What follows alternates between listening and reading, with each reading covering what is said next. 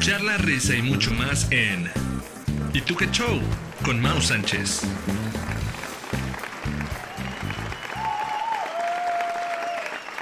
Amigos de ¿Y show? Los sueños se cumplen si son perseverantes. ¿Por qué les digo esto?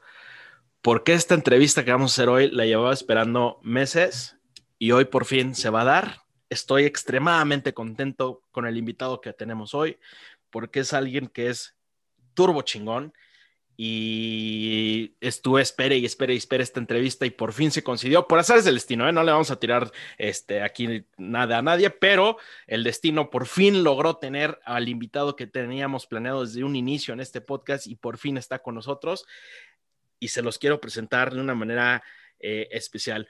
Si tú vives en Querétaro, estoy 100% seguro que en tu vida escuchaste a Transportes K o viajaste con ellos o los escuchaste o por ahí alguien te los mencionó, pero estoy seguro que los conoces. Transportes era una empresa que te llevaba sano y salvo a los mejores eventos de conciertos y unos no tan buenos, la verdad, pero bueno, cada quien sus gustos, en todo el país. Hoy tenemos a Enrique Calvo, que es el que inició Transportes K, pero déjenme les cuento todo lo que hace Enrique. Enrique es un emprendedor desde que comenzó a desarrollar intereses por las cosas que le apasionaban, por ejemplo, la música.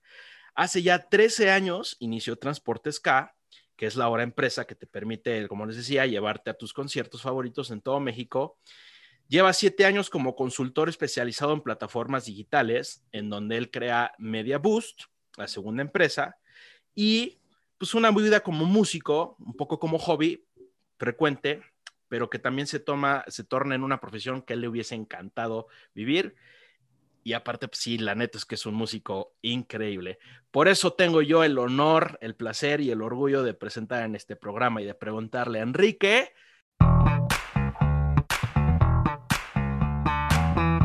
¿Tú qué show?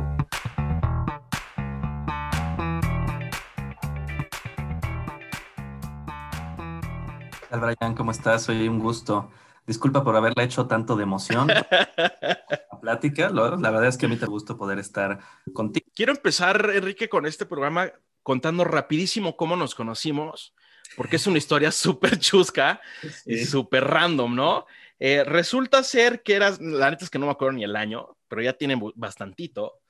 Eh, estábamos en el TEC de Monterrey y había algo que se llamaba... Festival de la Canción. El Festival de la Canción que era un, como un concurso de bandas donde tú te podías escribir con tu banda y tenías que escribir una canción y la presentabas y demás. Resulta ser que pues yo tengo inclinación por la música rock, progresiva, metal, etcétera, etcétera. Y creo que era una junta donde te enseñan las bases y estaba Enrique sentado, yo estaba con un amigo que traía una muñequera, estas como para el sudor, con el logo de una banda, Dream Theater. Y estábamos formados y se nos acerca Enrique y nos dice, ¿les gusta Dream Theater? Y nosotros, sí. Y él, a mí también, la verdad es que es una banda no tan popular, o sea, es raro encontrarte un fanático y más en esa época, ¿estarás de acuerdo? Eh, totalmente. Y así nació una pues bonita amistad donde nos hicimos cuates, este, nos echamos porras en este festival de la canción y yo personalmente he viajado muchas veces en Transportes K y así es como nos conocimos muy random a través de la música. Sí, correcto. Dream, Dream unió nuestros caminos, lo cual me parece a mí excelente. Es una gran manera de empezar una amistad, ¿no? Sí, no, todo, o sea, pero y me acuerdo perfectamente yo de, la, de la escena que acabas de describir. Y de hecho, a la fecha, bueno, a la fecha no tan recientemente, pero a la fecha, cada que alguien va a algún viaje de algún concierto y trae alguna playera, tatuaje, muñequera, lo que sea de Dream, siempre hago lo mismo.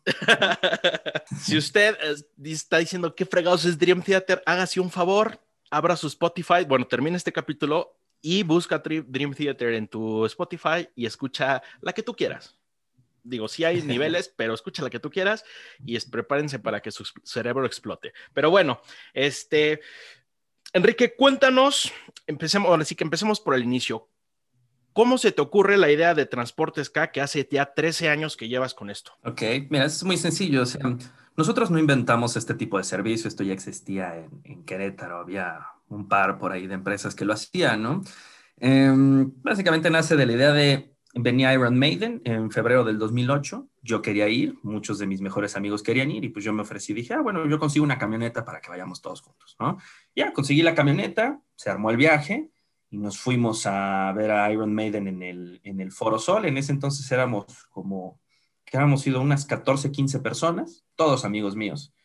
Y ya de ahí coincide que a los pocos meses viene Dream Theater, justamente, que pues resulta ser mi banda favorita y una de las bandas favoritas de casi todos mis amigos. Y entonces pues dije, bueno, oigan, pues de nuevo yo organizo para que los vayamos a ver al Auditorio Nacional pero pues resultó que de puros amigos pues ya llevaba 35 personas. Digo, ahí es importante notar que pues los fans del, de Dream Theater o del progresivo en general solemos ser personas muy apasionadas, ¿no? Y entonces pues ya se, se juntó un autobús y dije, bueno, pues, pues voy a buscar un autobús, rentamos un autobús, pues ya fuimos, ¿no? Y ya de ahí como que ese año organicé otros dos viajes, o sea, el primer año fueron cuatro viajes, en realidad nada. Y de ahí surgió, ¿no? O sea, poco a poco pues fui como comenzando a organizarlo más en forma. Era, en un principio fue como el ingreso extra y ya es hasta que yo salgo de, de la carrera. Yo me gradué en diciembre del 2010, que digo, bueno, eh, no tengo ahorita, o sea, ningún objetivo en específico de algún trabajo puesto en el que me gustaría desarrollarme. Le voy a dar la oportunidad a Transportes K para ver qué sucede. ¿De qué te graduaste? Para que la gente sepa. administración de empresas. Ok, ok. O sea, genérico intercambiable. Ok, ok. bueno, pero, pero ahorita vamos a preguntarte si te sirvió. Y pues ya, o sea, me gradué, ya para ese entonces eh, ya estaba conmigo quien, quien fue mi primer empleado, que de hecho al día de hoy sigue trabajando conmigo, ¿no? Entonces, este, ya, ya son casi 10 años de trabajar juntos, lo cual tampoco me lo hubiera imaginado nunca. Y este, ya, pues de ahí pusimos las oficinas, formalizamos todo y la verdad es que pues todo fue hacia arriba, o sea, ya no hubo necesidad de, de nada, ¿no? Y como dato curioso te diré, jamás, jamás he trabajado para nadie, nunca, nunca, nunca me he visto en, o en la necesidad o en la mm, situación. Situación o en la motivación de, de eso, ¿sabes? O sea, y es curioso, o sea, porque Ahora en esta otra faceta como de consultor, es raro porque pues interactúo con muchas empresas y demás sin yo nunca haber estado al interior de una, ¿sabes? Claro. Es, curioso. Claro. Oye, a ver, Transportes K empieza como algo de, pues, de amigos de que tú organizas, lo formalizas. ¿Cómo era ese primer Transportes K? O sea, ¿de cuánto era tu oficina o sus oficinas? Este, ¿a, qué, ¿A qué voy? Antes de pandemia, si ustedes fueron a Transportes pues ya no eran unas oficinitas chiquitas, o sea, ya era un, pues una empresa totalmente desarrollada, con un branding, con una identidad súper fregona y me gustaría que nos llevaras como que por ese cambio de decir, mira, empezamos así y terminamos acá. Curiosamente, eh, sobre todo nosotros que venimos del tech, del espíritu emprendedor tech, yo, creo que, eh, digo, cabe hacer una aclaración y para todos los tech lovers que estén por aquí, yo no soy tan, tan fan del tech, la verdad. Este... Mm, creo que hay un error básico ahí cuando, cuando luego nos aconsejan, siempre te dicen, no, que, tu plan de negocios y tu estudio de mercado, muy, muy técnico teórico. La realidad es que cuando empiezas algo, pues necesitas vender, ¿no? O sea, necesitas que entre lana, o sea, no, no, no, no puedes estar dando un mes para hacer el plan de negocios. Podrás tener tu foda súper fregón, todas tus cosas, pero si no hay dinero, no sirve. Y entonces, pues fíjate que al contrario de lo que normalmente se hace o yo he visto que es una tendencia sobre todo de los emprendedores es, yo dije, a ver, ¿cuál es la ventaja de, este negocio? Mientras tanto, digo, cabe señalar, yo empecé esto cuando yo iba en, que iba como cuarto semestre de la carrera, ¿no? Ok. Entonces, yo no tenía tiempo para dedicarme de lleno a, ni, ni tampoco sabía que me iba a dedicar de lleno a esto, ¿no? Entonces, em, dije, bueno, aquí la ventaja es que los costos fijos, mientras yo no pongo una oficina, en realidad solo es, o sea, no existen más bien. O sea, solo es invertir en publicidad, pues sería variable. Y la renta de las unidades para hacer los viajes, pues también es un variable. Si no se junta para el viaje, no la rento y listo. O sea, no hay forma de perderle, ¿no? Exacto. Y dije, bueno, mi mayor activo ahorita es mi tiempo. Este, y entonces, pues lo empecé de esa forma. O sea, no, en realidad los primeros dos años y medio no hubo oficinas ni nada, porque dije, no tiene sentido ahorita empezarme a, gastar el dinero en algo que no va a generar, o sea, que no va a ser una ventaja competitiva en estos momentos, ¿no? Y la realidad es que ahí fue también, digo, al final yo tenía, yo empecé cuando tenía 19 años, también estás muy chico, te falta mucha visión. sea, afortunadamente ahí fue incidental el asunto, pero yo no me di cuenta que el hecho de estar, digamos, dos años operando sin tener el nombre de Transportes K, sin establecer una marca, que también he visto que es la tendencia. O sea, todo mundo lo primerito que hace es, quieren ver su logo, quieren imprimir cosas con su logo y se van a registrar la marca, ¿no? O sea, Transportes K no está registrado y ¿sabes qué ha pasado por no tener registrado? Absolutamente nada, ¿sí? O sea, no pasa nada. O sea, y, muchos ahorita estarán como de, híjole, ¿no? ¿Qué está diciendo? a registrar, pero, o sea, es que te tienes que concentrar en otras cosas, ¿no? No puede, o sea, no, no, era lo importante. En fin, que te digo, incidentalmente yo no me concentré en eso y lo que me permitió fue, durante esos dos años, generar mucho expertise, que, que eso, que eso a la larga, mientras en los últimos 10 años, cuando Transportes casi ha desarrollado más, pues, han, pues nacen de repente por ahí personas que quieren hacer lo mismo porque nos ven y piensan que es muy fácil tú que estabas en eventos, tú sabes que llevar la logística de un evento no es sencillo.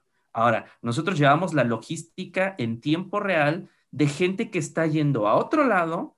Que tú no controlas esa logística del otro lado. Bajo, bajo circunstancias que no controlamos exactamente, que aparte estás, pues a veces en eventos de 50 mil, 80 mil personas, que es el caso de los festivales, y este, y tú estás remotamente controlándolos a todos, ¿no? Es muy complicado. O sea, no hay nada que puedas estudiar que te vaya a ayudar a hacerlo bien, porque aparte te lo tienes que aprender cómo es la situación en cada una de los venues a los que asistimos, ¿no? Entonces, estos años me permitieron a mí desarrollar mucho expertise, crecer como profesional, al, a modo que cuando ya decido formalizar, ponerle el nombre, poner las oficinas, generar el primer, la primera identidad, poner el sitio web, ya venía yo con, yo ya la había regado muchas veces, porque la tienes que regar, o sea, y muchas, muchas veces, y aparte, pues esto no es para cualquiera, vuelvo a lo mismo, tú lo sabes que estás en, en logística. Cuando, cuando sientes que se te está yendo de las manos y se te va a caer la producción en vivo, o sea, no es para todo mundo. O sea, la, presión es mucha y aparte no tienes ni tiempo de, miramientos o de, cuestionarte. O sea, lo tienes que resolver en ese momento. Exacto. No, no, hay, no hay tiempo de, nada, ¿no? Entonces, la realidad es que a mí me tocó pues pasar por, por todas esas cosas. Muchas veces pensé, dije, no, ya, este es mi último viaje. O sea, ahí queda. O sea, porque aparte es súper desgastante porque en este caso, como yo te comento, los primeros dos años y medio era yo solo, el 100% de la responsabilidad era mía.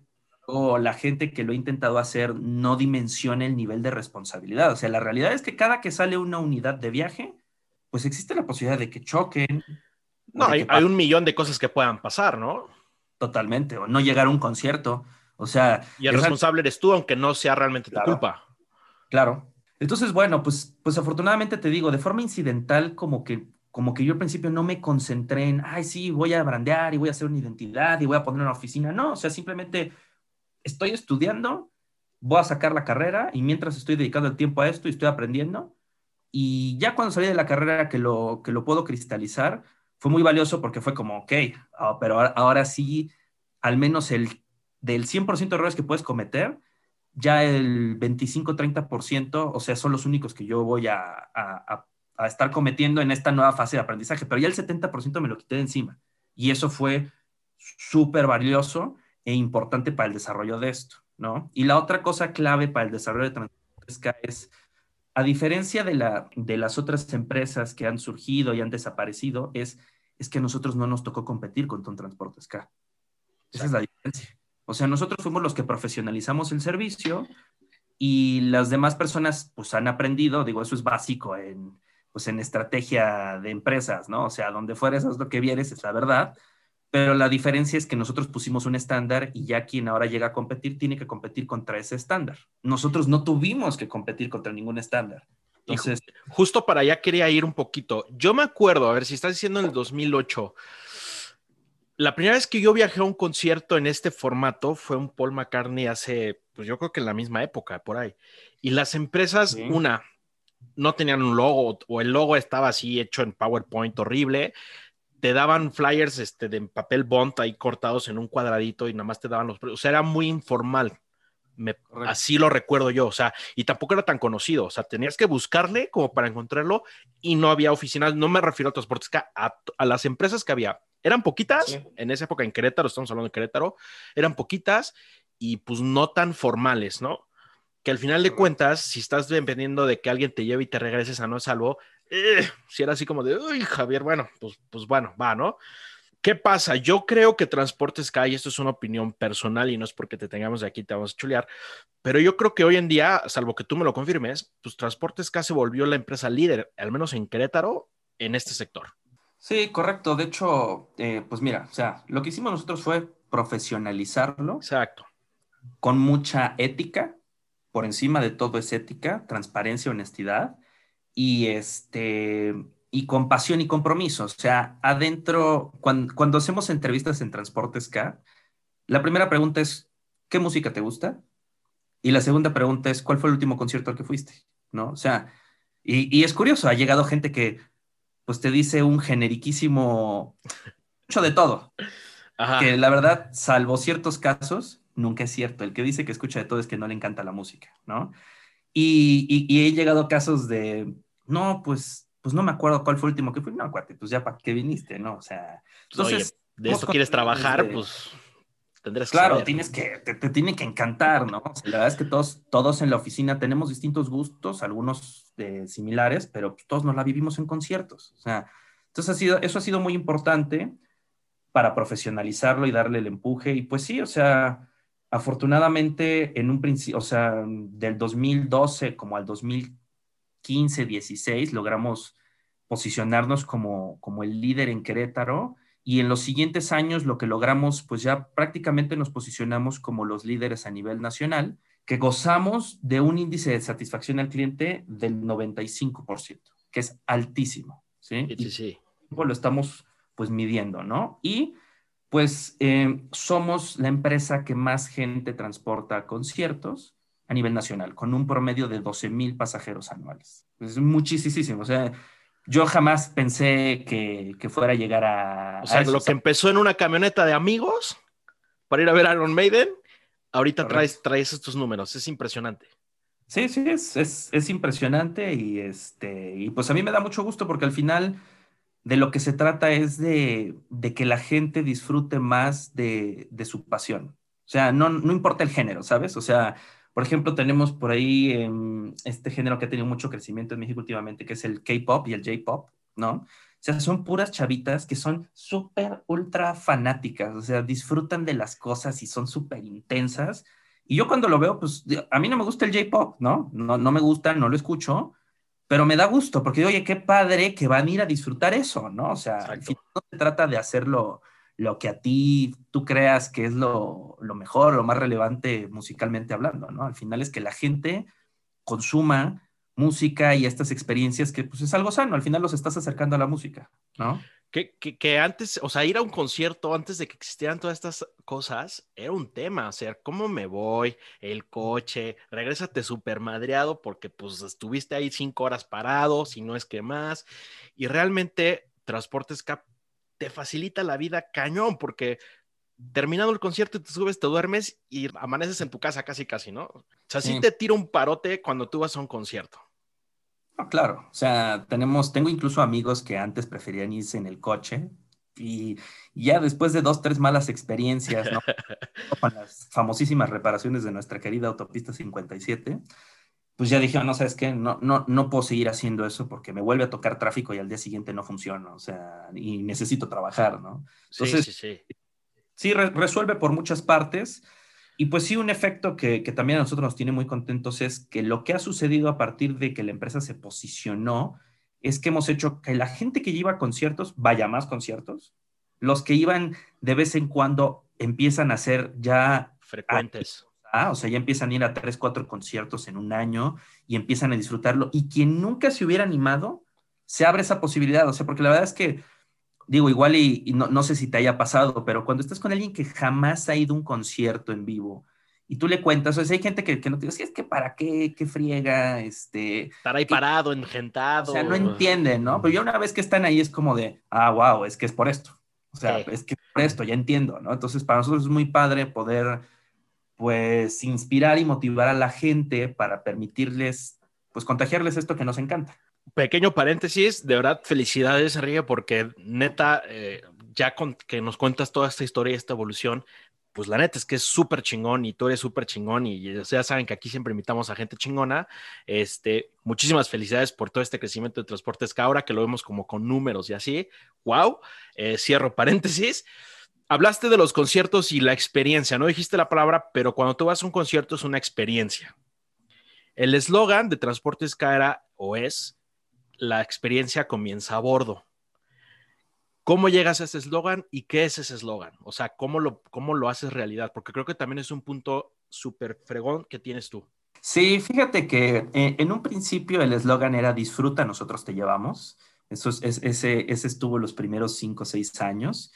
Y ahí nos dimos cuenta y dijimos, mira, ¿sabes qué? Estamos, este, estamos cumpliendo, o sea que es como tú tranquilo y nosotros hacemos la chamba, pero estamos siendo muy operativos, ¿no? O sea, y la realidad es que, ok, ya pasamos de ese punto, ya lo dominamos, ya estamos seguros de que el resultado siempre se repite con éxito de la misma forma, es hora de pasar lo que sigue, o sea, para los que vamos desde afuera es desde la noche antes que te vas a dormir, que, que te da el insomnio por la emoción, porque ya estás pensando, porque estás tratando de calcular si dejaste todo listo para poderte ir al concierto, porque contrario a lo que la mayoría de las personas cree, la mayoría de los conciertos son entre semana, ¿no? O sea, hay mucha piensa que son los fines de semana, pero pues no, es que una banda en una gira mundial en promedio tiene que dar de cuatro a cinco fechas a la semana, lo cual quiere decir... Y sobre todo si hablamos de bandas eh, internacionales, ¿no?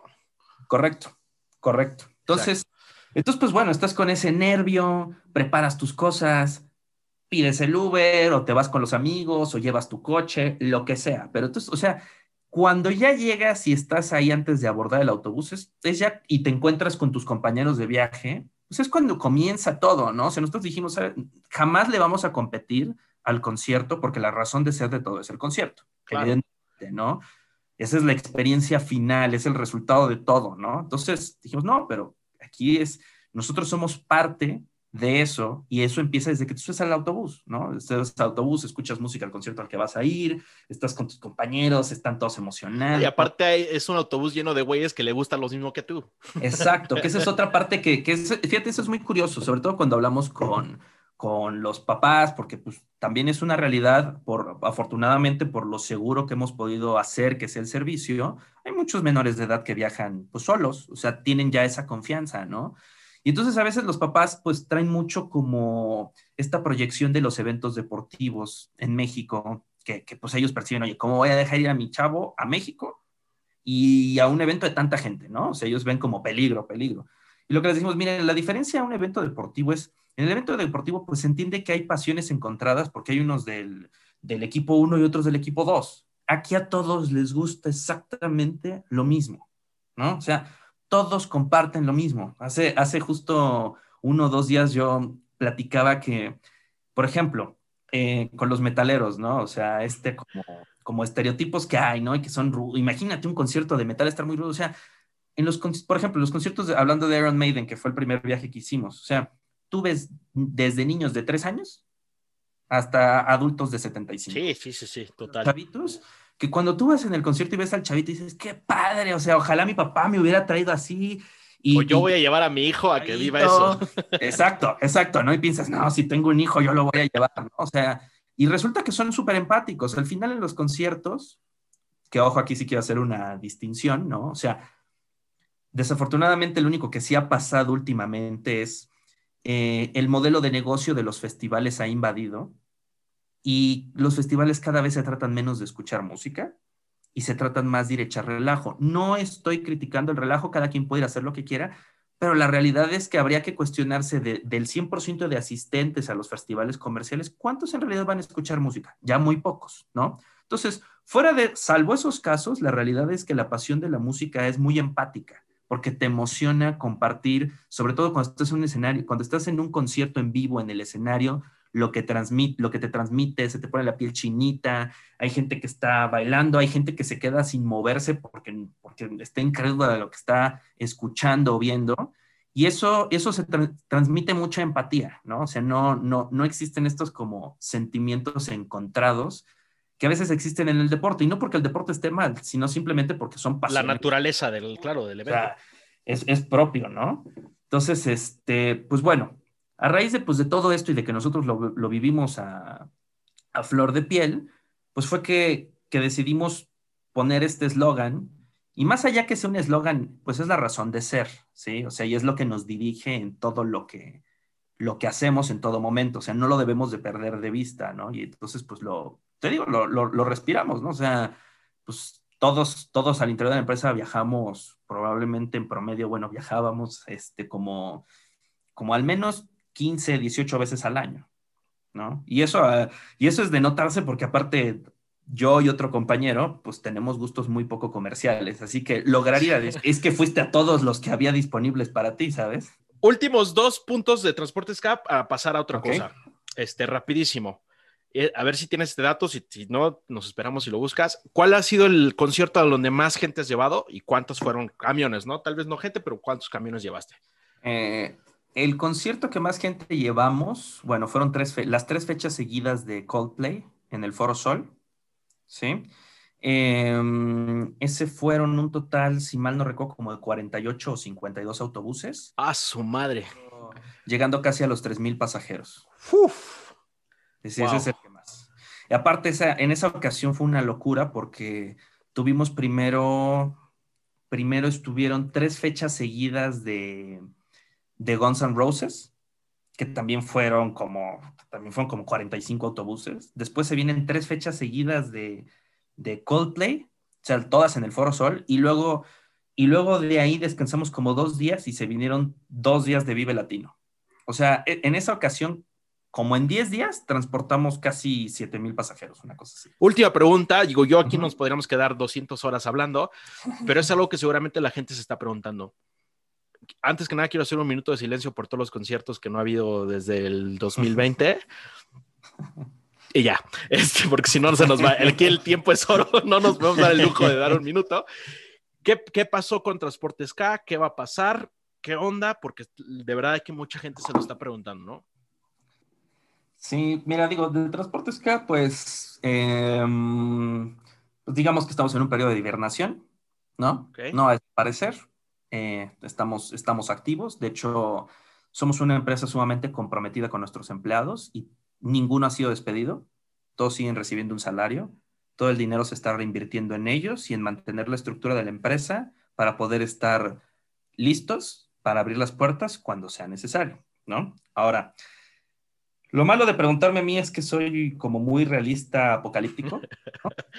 Eh, y digo, mira, la verdad es que hace un año cuando empezaba esto y cuando justo el último evento fue el Vive Latino, pasa el Vive Latino y el lunes anuncian que inicia la pandemia.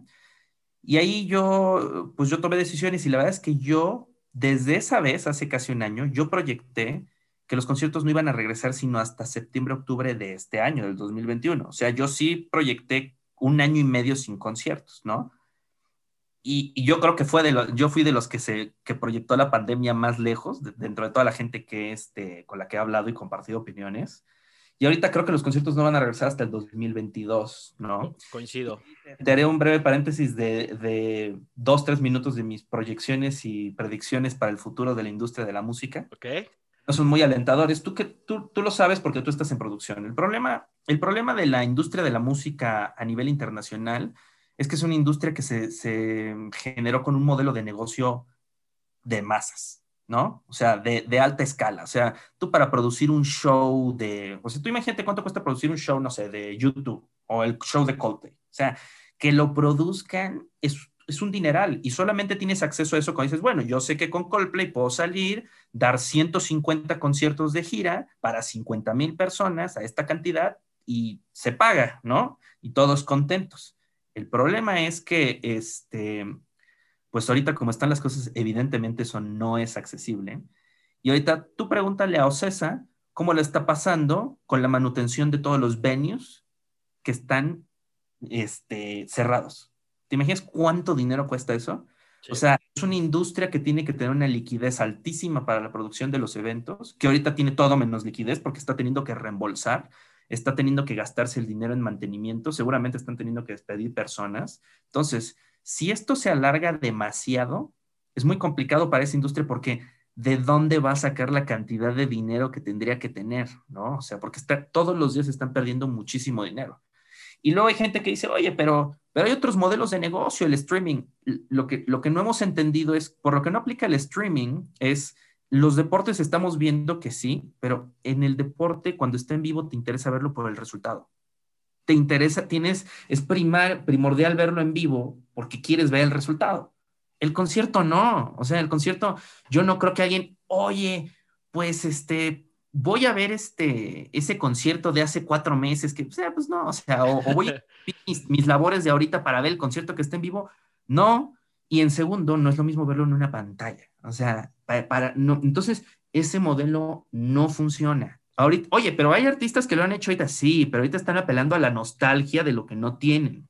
O sea, es muy distinto. Ya de ahí que lo vayas a convertir en una industria multimillonaria que supla al otro, yo creo que no se puede, ¿no? Entonces, pues habrá que ver qué tan, qué tan este, maltrechos sale la industria de esto, pero no lo veo, no lo veo bien. Y finalmente, para, para recuperar los conciertos en México, una cosa que tienen que pensar todos es, no lo pueden ver como, como un país aislado, o sea, necesitamos de Estados Unidos a fuerzas, o sea, tú no vas a traer a ninguna banda, oye, vente a dar tus tres fechas en México, no costea, necesitas que les abran Estados Unidos, porque Estados Unidos son 50 fechas, o sea, México solito y, Latinoamérica solitos no costean nada, o sea, así, no, así no va a funcionar, necesitas Estados Unidos. Y el problema es cuando entonces volteas a ver los números de Estados Unidos y ahí te pregunto, ¿para cuándo va a regresar a Estados Unidos? No lo sé, y sí estamos totalmente superditados a ellos en esta parte, al menos de los artistas internacionales. Es correcto, es correcto. Fun fact, último concierto que yo fui fue un 3 de marzo del 2020 a Ghost con Transportes K y si no mal recuerdo creo que fue el primer güey que estuvo contagiado de COVID en ese concierto. Sí, ¿verdad? Sí, ahí creo que fue el primer caso. El primer caso que se dio fue en ese concierto. Yo estuve ahí, viajé con Transportes K. ¿Quién hubiera pensado, ah? Este, Mira, iba, iba yo a cambiar a, que nos hablaras de Media Boost, pero nos queda poco tiempo y preferiría que ese fuera otro capítulo para que nos, nos, cuentes bien. Sigamos con el tema de la música porque está, digo, a los dos nos encanta y nos apasiona y demás. ¿A cuántos conciertos has ido tú en tu vida? Porque este es un dato que yo lo sé, pero que la gente lo escuche de tu propia voz. Mm, actualizado, yo creo que son como 106, una cosa así, 106, 110, una cosa así. Y, los que los que dicen que 10 ya se sienten wow, 106. pues sí, te digo, tenemos gente que, que, luego dice, no, es que viajo bien seguido. ¿Cuántos? O sea, viajas tres veces al año? Eso no es seguido. no, o sea, tenemos, tenemos clientes que al lado de ellos nosotros tampoco somos nadie. ¿eh? O sea, tenemos gente que ha viajado, que ha ido, bueno, no, no, no todos los he hecho con nosotros, pero que ha ido a más de 200, 300 conciertos en sus vidas. O sea, otra pregunta, Transportes K y todo eso te ha llevado a conocer muchísima gente. ¿Qué otros personajes has conocido? ¿Te has tenido el privilegio, la oportunidad? Y o privilegio, pero por tu trabajo, ¿eh? No nada más porque es regalado y curiosidad ya sales del destino. Sí, yo siempre, siempre he pensado que mientras tú te mantengas haciendo lo que sabes que tienes que hacer, seas responsable, en el caso de tu trabajo, seas profesional, seas ético, las cosas van dándose solitas. O sea, porque la verdad es que, por ejemplo, digo, esto se lo, se lo pregunto a todos nadie de todos los escuchas imaginaba hace un año que iban a estar en estas circunstancias ahorita, ¿no? O sea, jamás sabes lo que viene, ¿no?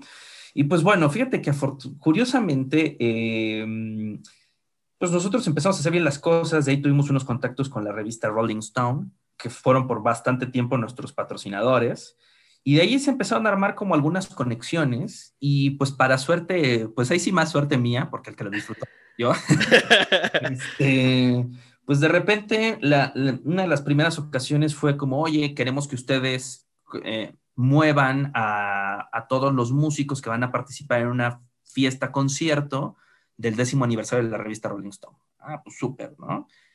Pero el cartel es sorpresa, ¿ok? Y entonces un día antes me mandan el cartel y pues resulta que en el cartel estaba Steven Wilson, ¿no?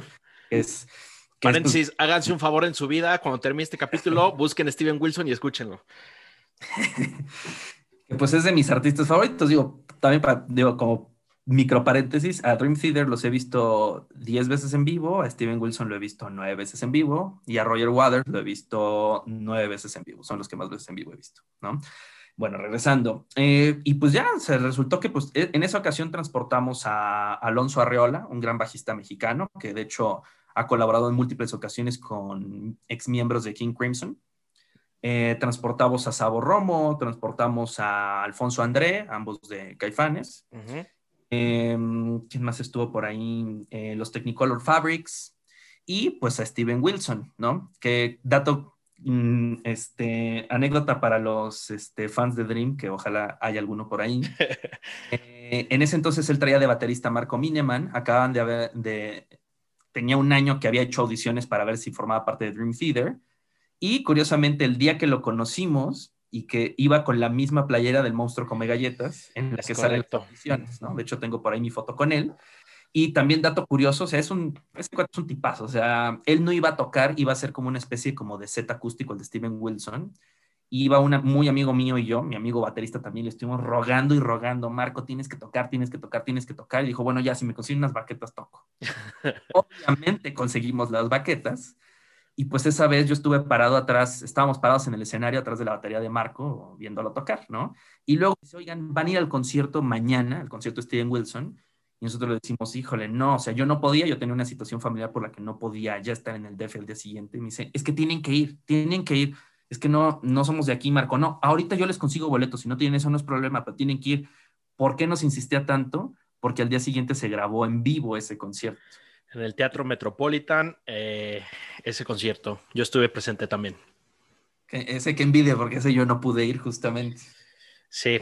Pues sí, entonces pues ahí conocimos a todos ellos. Este, que está en Spotify el concierto en vivo grabado en México en Steven Wilson, si lo buscan, ahí está, lo vamos a poner en nuestras redes sociales para que lo escuchen y sepan de qué hablamos. Sí, correcto. Y pues ya luego se dio esto de, de, de transportar a Pornoy, que venía como baterista de Neil Morse, otro artista de, de, progresivo. Luego también en otra ocasión transportamos a Marillion, una banda de rock progresivo un poco más de culto, ¿no? De los ochentas. Este, y por ahí algunos otros, en algún Corona Capital movimos a, ay, ahorita se me fue el nombre, Dropkick Murphys. Seguramente alguien lo ha de conocer que no esté escuchando. Yo no, soy honesto, yo no. no, pues yo tampoco, la verdad. solo porque, los, no es mi género, pues. Pero, pero bueno, en fin, que se empezaron a dar las cosas y curiosamente se dieron, yo, yo sin buscarlo, se acaba dando que me, nos ponen a mover artistas que son de ese pequeño nicho de mercado que a mí, que es el que a mí me gusta. eso fue, fue como una buena recompensa de la vida, ¿sabes? Porque estar ahí con los, o sea, pues cuando movimos a Steven Wilson, pues yo estaba feliz de la vida cargando las guitarras, ¿no? Digo, yo toco la guitarra, ¿no? Entonces, pues evidentemente eso era importante para mí. Entonces, pues, no sé, estuvo, estuvo padre, pude entrevistar a Pornoy de por qué, qué opinaba del nuevo disco de Dream Theater, etcétera, ¿no? Entonces, este... Recompensas que te da la vida por el trabajo correcto, que haces. Correcto. ¿no? Padrísimo. Eh, aquí, hay, aquí hay dos moralejas, bueno, hubo como dos secciones del programa. Una pues, clase o reflexión muy buena de emprender, emprendedurismo, ¿no? Con todo lo que nos contaste Transportes K. Y luego, pues, las recompensas y toda esta, pues, vida, pues, padre, ¿no? Que, de repente te da el trabajo. Otra pregunta. A ti, Enrique Calvo, ¿qué es lo que más te gusta de los conciertos? A ti, ¿qué es la esencia de un concierto? Ah, para, o sea, mira, aquí quiero nada más hacer una división. O sea, hay gente que disfruta mucho el show, que ya es parte de en, el mundo, y hay otra que se concentra más en la música, y hay quien disfruta las dos, ¿no? Para mí empieza por la música. Yo curiosamente, mira, yo la mayor parte de música que consumo es instrumental. Yo soy muy al contrario de la mayor parte de la gente. Yo lo, último que me fijo es en lo que dice la letra. Es el último que yo me fijo en una canción. O sea, primero me tiene que entrar musicalmente. Entonces, yo lo que más disfruto en un concierto es, al ser músico, o sea, por ejemplo, yo cuando, cuando estoy practicando, ¿no?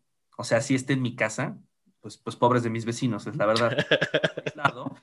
Pero yo no sabes qué nivel de disfrute me da una guitarra, o sea, sentir la guitarra así como retumba, ¿no? Entonces, cuando yo al concierto, escuchar o sea, la parte instrumental cuando inician los músicos y demás, o sea, como toda esa vibra, como ese golpe en la cara del sonido en vivo, es brutal para mí, o sea, se me pone la piel chinita y me, me encanta, o sea, hay, hay, muchas veces, muchos amigos me dicen que luego parece que estoy como, que, alguna vez en un concierto de Dave Matthews, alguien me dijo, oye, pareces productor y que nada más estás analizando, y yo, es como, no, es, es que estoy no quiero que se me vaya nada porque lo disfruto un montón, o sea, y hay gente que disfruta mucho en un concierto, por ejemplo, estar bailando, ¿no? Pero eso es otro tipo de, de, disfrute, ¿no? Que, es distinto, ¿no? Y no, no, está mal, ¿no? No hay ningún tipo de disfrute de la música que yo crea que esté mal o, o mejor que el otro, ¿no? Simplemente, para mí es eso, o sea, me, me, genera un éxtasis este, mental enorme escuchar la música. Y obviamente cuando llega a ver show, por ejemplo, el caso de los conciertos de Roger Waters, que es, pues yo creo que es uno de los mejores shows en el mundo de conciertos, pues ya es un extra impresionante, ¿no? Entonces, pues, no sé, eso es lo que yo disfruto más en el concierto. Que realmente, por ejemplo, en el caso específico de Enrique, y yo un poco, porque también compartimos gustos musicales, estas bandas que escuchamos son, son muy musicales. O sea, no es tanto de tan comercial y todo por, específico, por ejemplo, el progresivo. Son bandas que son, pues literal, güeyes que tocan la guitarra, el bajo, la batería, el teclado de una manera increíble. Y cuando, al menos a mí, cuando los ves en vivo, no a veces a mí no comprendía cómo era posible estar escuchando semejante belleza y semejante complejidad musical en un escenario. porque, porque ellos nunca hacen playback.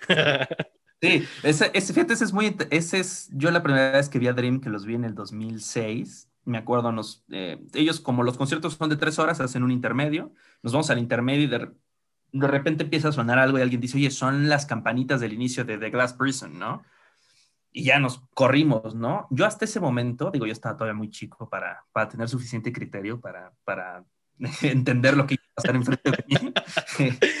y, y lo tocan y yo estaba como, o sea, es que esto no, no es cierto, o sea, no puedes tocar esa canción en vivo igual que en el, o sea, no se puede, o sea, no, no es humanamente posible hacer eso. Y es que no, no erran ni una nota, de verdad.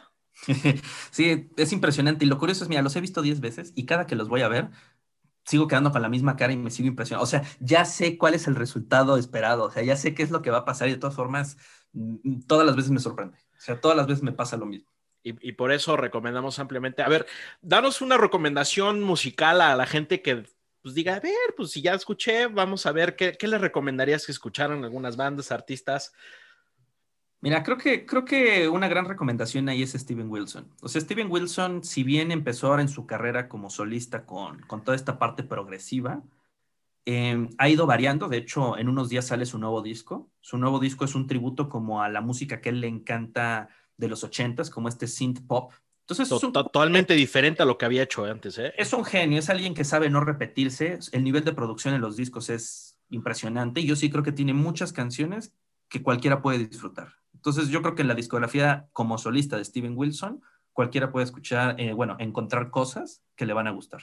Pues bueno, amigos, yo ya me voy a escuchar a Steven Wilson porque pues ya me acordé unas cancioncitas y este me llamó la atención volver a recordarlo, pero bueno, se nos acabó el tiempo. Enrique, por favor, pásanos redes sociales de Transportes K, tuyas, dónde te pueden buscar, dónde te pueden contactar, dónde te pueden pedir este consejos, porque insisto, en este programa hablamos de cómo crear una empresa, o sea, cómo ser un emprendedor. Tú eres un emprendedor muy exitoso, muy fregón hablamos de experiencias y hablamos de gustos musicales, ¿no? O sea, tratamos de resumir un poquito todo lo que haces y nos faltó más. De una vez lo digo, va a haber una segunda entrevista porque nos faltó hablar de Media Boost y de tu etapa como músico, tal cual, ¿no? Pero a ver, ¿dónde te buscan, dónde te encuentran, dónde te escriben, dónde te molestan, etcétera? Suéltalo todo. Gracias, Brian. Este, digo, Transportes K, pues así de fácil, ¿no? Transportes K, ahí estamos en Facebook, ahí hay Twitter y demás redes, ¿no? Sin problema. Yo no soy una persona pública, o sea, yo no tengo ninguna red social como pública, o sea, más bien es mi, Facebook privado, pero eh, ya estamos trabajando para que salgan a la luz las redes de Media Boost, que, es, es, irónico, nos dedicamos a la consultoría en plataformas digitales y nos va muy bien, tenemos mucho trabajo sin tener una página web. Me divierte mucho esa ironía y a veces soy un poco cínico con eso, pero pero ya por fin, justo estamos en eso, en, unas semanas ya también nos podrán encontrar por ahí, seguramente por ahí nos podrán, este, pues, mensajear o, pedir cualquier situación que, les haga falta. Pues ustedes ya saben toda la dinámica, nosotros vamos a etiquetar a Transportes K por ahí para que lo sigan si es que no lo han hecho todavía y esperando a que regresen pues pronto los conciertos y volvamos a vivir la experiencia. Ya no me queda nada más que agradecerte, Enrique, por esta charla que estuvo súper amena, súper fregona, súper divertida y donde realmente aprendemos muchísimo de alguien insisto, exitoso como tú. No, gracias a ti, Brian. Fue un gustazo. La verdad es que a mí también esto se me pasó demasiado rápido. Siento que no hablé nada. Totalmente. Este, yo encantado de, de, volver a acompañarte sin problema alguno. Aquí vamos a tener el volumen 2, donde ya adelantamos, vamos a hablar un poquito de Media Boost y de esta faceta que Enrique tiene, porque aparte es un músico extraordinario. O sea, de verdad sube de repente covers en su Facebook personal de las canciones que a él le gusta, pero pues, no solos de guitarra que no tienen ni idea. Pero bueno, ya eso queda para el próximo podcast. Gracias, Enrique, por tu tiempo. Un honor tenerte aquí y esperamos eh, hablarnos muy pronto. Sí, gracias, Brian. Mucho éxito. Pues ya saben, tienen tarea porque tienen recomendaciones musicales que escuchar díganos qué les pareció, si les gustó, si no, si nos quieren mentar la madre, a mí también miente, me le digan, ah, tu música está bien fea. Díganos si la escucharon, pero escúchenla y a ver qué les parece, ¿sale? Pues listo, amigos, se nos acabó el tiempo. Muchísimas gracias por estar con nosotros en un capítulo más. Eh, espero que estén pasando un día espectacular. Yo soy Mau Sánchez y esto fue ¿Y tú qué show? Chao.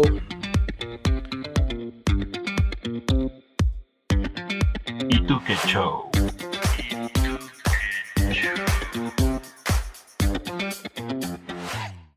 Otra, a ver, otra pregunta. ¿Cuál ha sido el concierto que a ti te ha marcado más en tu vida? No, no hay uno solo, sí son muchos. ¿Sí? ¿Sí son muchos? A ver, top 3, sí, top 5. Híjole, no, no sé, no es imposible. Ya te comprometimos, esto no va a salir al aire, no hay problema.